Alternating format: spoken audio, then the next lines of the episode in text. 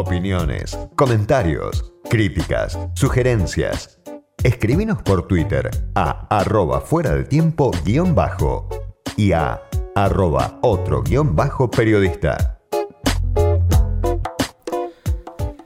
Hay tanta, tantísima información en los días de encierro que uno ya no sabe qué elegir, pero hace unas semanas me sorprendió una entrevista que vi en el diario Perfil que le hacía Jairo Straquia, un periodista muy bien considerado de economía, y el título era La negociación de la deuda juega el futuro de los próximos siete años y nadie dice nada. Y el autor de esta frase era Pablo Peralta, presidente del holding financiero ST, que reclama más apoyo público de los empresarios a la oferta del gobierno.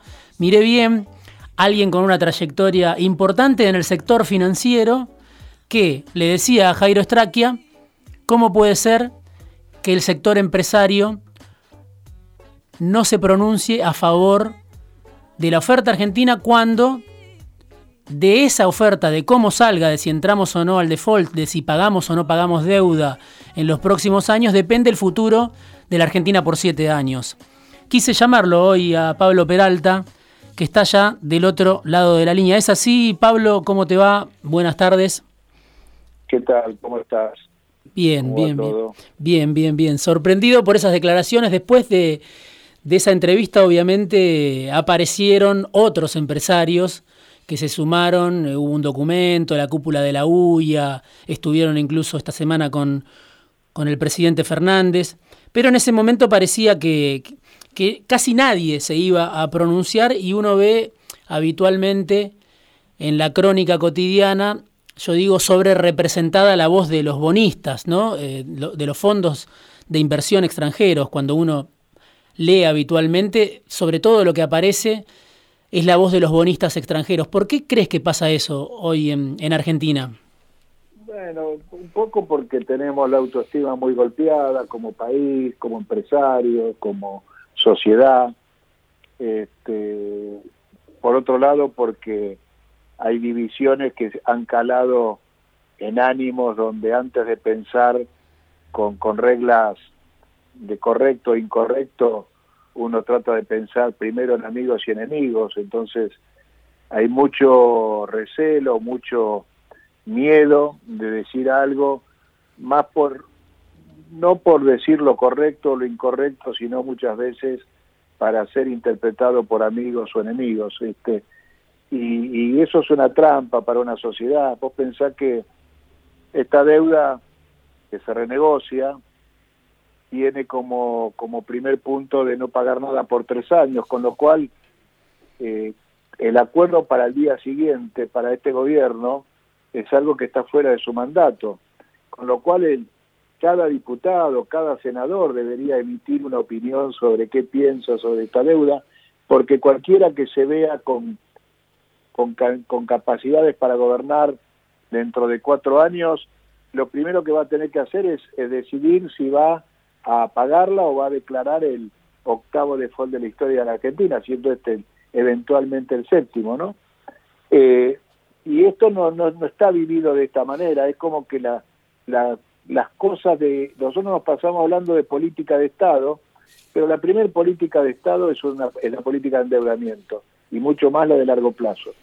Y, y no se diga así, vos pensás que, el gobierno anterior tomó una importante cantidad de deuda, después discutir si, si lo hizo para pagar deudas viejas, para déficit, no, importa por qué, pero pudo hacerlo, lo pudo hacer. Y ahora si el gobierno negocia y discute, lo puede hacer y el resto de la sociedad está impávida y siempre la explicación del gobernante futuro es yo no tengo la culpa, fue mi anterior, mi anterior. Sí. Y, y lo, mi nieto, mis hijos, los tuyos, eh, no tienen la, excusa de que la culpa la tiene el antecesor. Vos tenés un negocio, el que tiene un kiosco, el que tiene un taxi, el que no, no, puede echarle la culpa al anterior. ¿no? Ahora, este, Pablo, ¿cuál es el razonamiento del, del, llamado círculo rojo? Y por eso me interesa tu opinión, ¿no? Porque obviamente muchos sectores apoyaron fuertemente lo que fue la aventura de, de Mauricio Macri en el poder.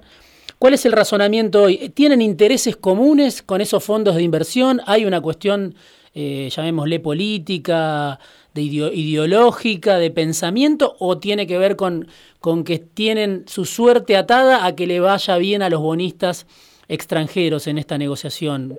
¿Por qué el círculo rojo no, no se pronuncia o aparece muchas veces del lado del, de los bonistas y de los fondos de inversión? Yo, insisto que, que, que, tenemos una gran dificultad para tener una agenda común independientemente de, de la bandería política que en determinado momento tenemos.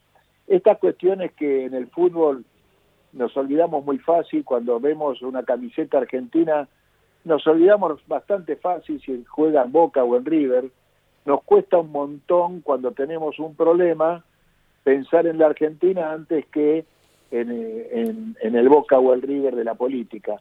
Entonces, eh, este ejemplo de decir tenemos un problema muy, muy grande, bueno, dejemos de lado, bajémosle un poco la intensidad a la disputa y tratemos de poner más punto de vista en el acuerdo, me parece que es una debilidad que se ha pronunciado en los últimos 10 años en el país y nos cuesta armar una agenda común.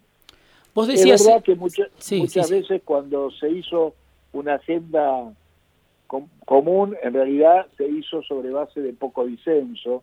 me acuerdo en la convertibilidad era muy difícil disentir y, y no nos fue tampoco muy bien, con lo cual eh, el, el, el, acuerdo común debe construirse en el disenso, porque eso es lo que lo hace rico. Construir acuerdo común donde todos pensamos igual no es un acuerdo común. Vos decías en esta nota, eh, los operadores no se pronuncian o se pronuncian en contra de la postura del gobierno. ¿Podés explicarle a alguien que no conoce lo que es el mundo financiero, a quién te estás refiriendo, refiriendo cuando hablas de los operadores y cuál es el razonamiento? Vos viste que esta dinámica, esa nota creo que tiene una semana o diez días, y la dinámica es tan grande que, que, en todos los temas eh, las cosas pasan muy rápido. En aquel momento mi observación fue, yo había escuchado eh, analistas económicos hablar de que la oferta era mala porque tenía una tasa implícita de descuento del, del 12% en dólares y esto lo marcaban para marcar que la oferta era mala. Y vos decís, bueno, aceptada que la tasa fuese el 12, la oferta es mala. Yo digo, el dato central es discutir cuánto es una tasa de interés que puede pagar un país serio que quiere pagar su deuda. Todos sabemos que no es el 12, que es el 4, que es el 5. Entonces yo cuando decía hay comentarios interesados a favor del acreedor, es cuando un analista económico dice por televisión, esta oferta es muy agresiva, pues bueno, agresiva para el acreedor si vos pensás que la tasa del 12% es mala. Si vos pensás que la tasa que debería pagar Argentina es el 5, esta es una muy, muy, muy buena oferta. Sí, además por bonos, ¿no? Que, eh, dadas las condiciones actuales de los bonos locales primero y de la crisis global después, son bonos que están cotizando menos de lo que Argentina está ofreciendo pagar, ¿o no, o no es así? Por, e, por, eso, por eso digo, si uno mira la cotización, estás hablando de bonos que ya habiendo subido valen parecido al 30%, y la propuesta de Argentina con un criterio de, bastante convencional de ajustar una tasa de exit de parecida al 9%, 8% te daría 40%, así, 40 contra 30 para poner orden de magnitud. Y los acreedores dicen, si no me pagas 50, ni me siento a hablar. De eso es lo que estamos hablando en grandes números. Eh, ¿Qué tiene que hacer el gobierno en este caso? Eh, Fernández, Guzmán, que son muy criticados, sobre todo Guzmán, este, se, lo cuestiona por su capacidad, por su no capacidad. Eh, ¿Tiene el gobierno que ceder? ¿Se tiene que mantener firme? yo creo que Argentina ha demostrado que primero tiene que demostrar y demostrarnos todos nosotros de la buena fe. Y, creo que hay tomado una senda de hacer una auditoría al Fondo Monetario y someterse. No creo que a Alberto Fernández le haya gustado que el Fondo Monetario diga ustedes no pueden pagar nada y se sometió y de hecho cualquier acuerdo tiene hoy un límite del Fondo Monetario. Argentina Eh, recordemos, Diego, que el Fondo Monetario tiene prioridad en, la, en el cobro de su crédito. Sí, acreedor privilegiado, ¿no? Es un acreedor privilegiado. Esto quiere decir que el acreedor privilegiado te dice, para cobrar yo, Fondo Monetario, no le pagues a los otros. ¿Quiénes son los otros? Los fondos. Los fondos y el gasto interno. Mm. Es decir, eh, con lo cual, dado que hay alguien que tiene privilegios, que es un organismo multinacional, del cual Argentina es parte, que se llama Fondo Monetario Internacional, como estamos en ese acuerdo para Aguaparco País, nadie puede salir de ese acuerdo, entonces ajustan el resto. Ajustar el resto quiere decir que si le pagás a los acreedores lo que pretenden, te queda nada para el consumo interno. Eh, yo creo que si Argentina no reactiva su economía es el peor negocio que puede hacer un acreedor porque nada vale nada. Este, con lo cual lo mejor que podrían hacer los acreedores es tener paciencia. Digamos, hay datos que son muy técnicos. Sí. Si vos tenés el 100% de un crédito que te vence mañana, no podés pagar nada. Si vos te, de 100 de 100 pesos te vence un peso por año durante 100 años, podés pagar todo. Sí. Entonces, el, problema de la Argentina, muchos discuten cuánto es la deuda sobre el PBI, como que esto fuese un indicador mucho. Este es un indicador, pero el segundo indicador, más grave todavía, es cuál es la tasa de interés y cuánto es el esfuerzo que año a año Argentina tiene que hacer para pagarle a los de afuera, a los tenedores de bonos, no digamos los de afuera, a los tenedores de bonos. Entonces, en ese sentido, Argentina no puede intentar estabilizar su economía y crecer y al mismo tiempo pagar lo que pretende que se pague. Ahora, Pablo, ¿de quién es la responsabilidad en este contexto, con estos actores, con este, con esto, con esta negociación que venís describiendo, si vamos al default, este, el 22 de mayo, finalmente, que es la fecha límite? A mí, si el Fondo Monetario dice que Argentina no puede pagar, y Argentina de buena fe hace una oferta muy razonable, que, discutible en su, en su forma, pero muy razonable, me parece que los fondos también tienen que contemplar que, un mejor crédito es un deudor vivo que un deudor muerto. Eh, yo entiendo que en toda negociación, que acá no estamos hablando ni de, ni de justicia, ni, ni de voluntad, ni de buenos o malos, estamos hablando de dinero, sí. que los, los fondos tienen que responder al interés de sus inversores y todos los funcionarios que manejan fondos cobran bonus, premios económicos por la cantidad de plata que ganan, no por la que pierden. Sí. Por lo cual ellos tienen que preocuparse por ganar dinero. Y Argentina tiene que convencerlos que la mejor ganancia es dame tiempo y déjame que te pague un poco menos, pero te voy a pagar todo. Es, en esa discusión creo que estamos.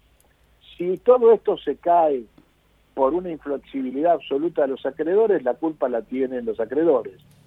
Si se cae porque Argentina no ha podido acceder a pedidos cosméticos y la culpa la tiene Argentina, Está claro. hasta hoy hasta hoy los acreedores no han hecho una contrapropuesta. A mí, en lo personal, me parece que Argentina actuó de buena fe, fue al Fondo Monetario, el fondo dijo que no podía pagar, Argentina hizo una propuesta acorde con lo que puede pagar, y si los acreedores que se han juntado en grupo, todos los acreedores se han juntado en grupo para poder bloquear un acuerdo, si no están de acuerdo ellos, tienen que poder decir, bueno, en estas condiciones no, en qué condiciones sí. Te hago una última, una, una última pregunta, Pablo, te hago, te saco un poquito del tema de la deuda tiene que ver con el contado con liqui, ¿no? Esta, a ver, te pido una opinión como especialista, como conocedor del sistema financiero. ¿Qué está pasando hoy? ¿Por qué el gobierno no puede frenar al dólar? te voy a decir, te voy a decir una frase porque acabas de tocar un segundo punto. Digamos que, que me, estoy metiendo en otro despelote. Yo no soy un tipo político y no soy un tipo público. Sí. Eh, yo creo que la patria existe, la nación existe. Entonces, cuando yo hablo de que nos tenemos que preocupar por la deuda, creo que todos tenemos que tomar una posición, paguemos una deuda razonable, paguemos que sea razonable, apoyemos a esto. El segundo tema es, no es viable un país sin moneda. Sí. Entonces, una pandemia sí es una guerra, es doblemente necesaria la moneda.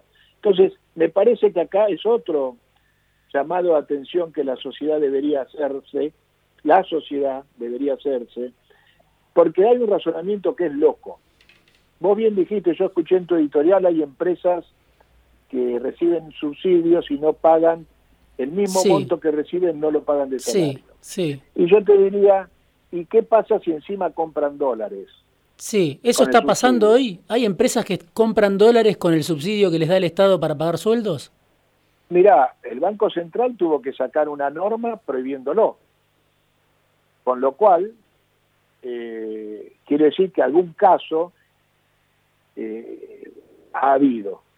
No sé cuántos y no sé y no sé, no, no, yo, yo lo que digo es, fijemos criterios. Claro, porque digo, ¿cómo, cómo se explica si no, cómo se explica que, que con un mercado tan chico como hay hoy, en pleno encierro, en plena cuarentena, el dólar se dispare. Bueno, muchos cuestionan también al Banco Central porque no, no, no, tiene la capacidad de frenarlo, pero digo, hay actores importantes que están jugando están, y están utilizando fondos que quizá iban destinados a ayudar a las empresas al pago de sueldos y lo están usando en ese mercado para conspirar contra el propio gobierno que les da los fondos. Eh, yo no creo normalmente en las conspiraciones, yo creo que hay ciertas cuestiones de valores compartidos y hay hay mercados que funcionan con oferta-demanda y hay regulaciones.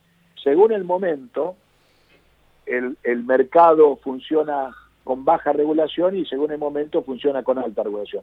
Hoy toda la sociedad argentina debería decir, el que tiene un problema económico merece y es justo que se le dé ayuda. Si con esa ayuda compran dólares, es un desgraciado el que lo hace. Si nosotros no estamos dispuestos a decirlo claramente, no estamos creando un valor. Está este, clarísimo. Nosotros pagamos los sueldos por completo. No, no, no hemos hecho ninguna reducción salarial. nosotros tenemos, el grupo empresarial son más de 16 empresas. Sí. Eh, Está clarísimo, Pablo. Eh, eh, te quería consultar por ese punto también. Me estoy quedando sin tiempo. No sé si algo más me quería. Sí, sí. No, básicamente que en el tema contado con Liqui también me parece que es un gran acuerdo nacional de decirnos, che, en todos los países podés emitir moneda para reactivar. Acá emitís moneda y en lugar de usarla para reactivación, la gente quiere huir. Mm. Nos dejamos de joder con esto porque nos estamos matando nosotros. Pablo Peralta, el presidente del holding ST, del grupo Orígenes también, con una larga trayectoria en el sistema financiero. Bueno, obviamente lo queríamos consultar por el tema deuda, pero también muy interesante qué está pasando hoy en el mercado del contado con liquidación. Te agradezco mucho, Pablo, el tiempo por charlar con nosotros en Fuera de Tiempo en Millennium y seguiremos hablando más adelante seguramente. Un abrazo. Un abrazo, gracias.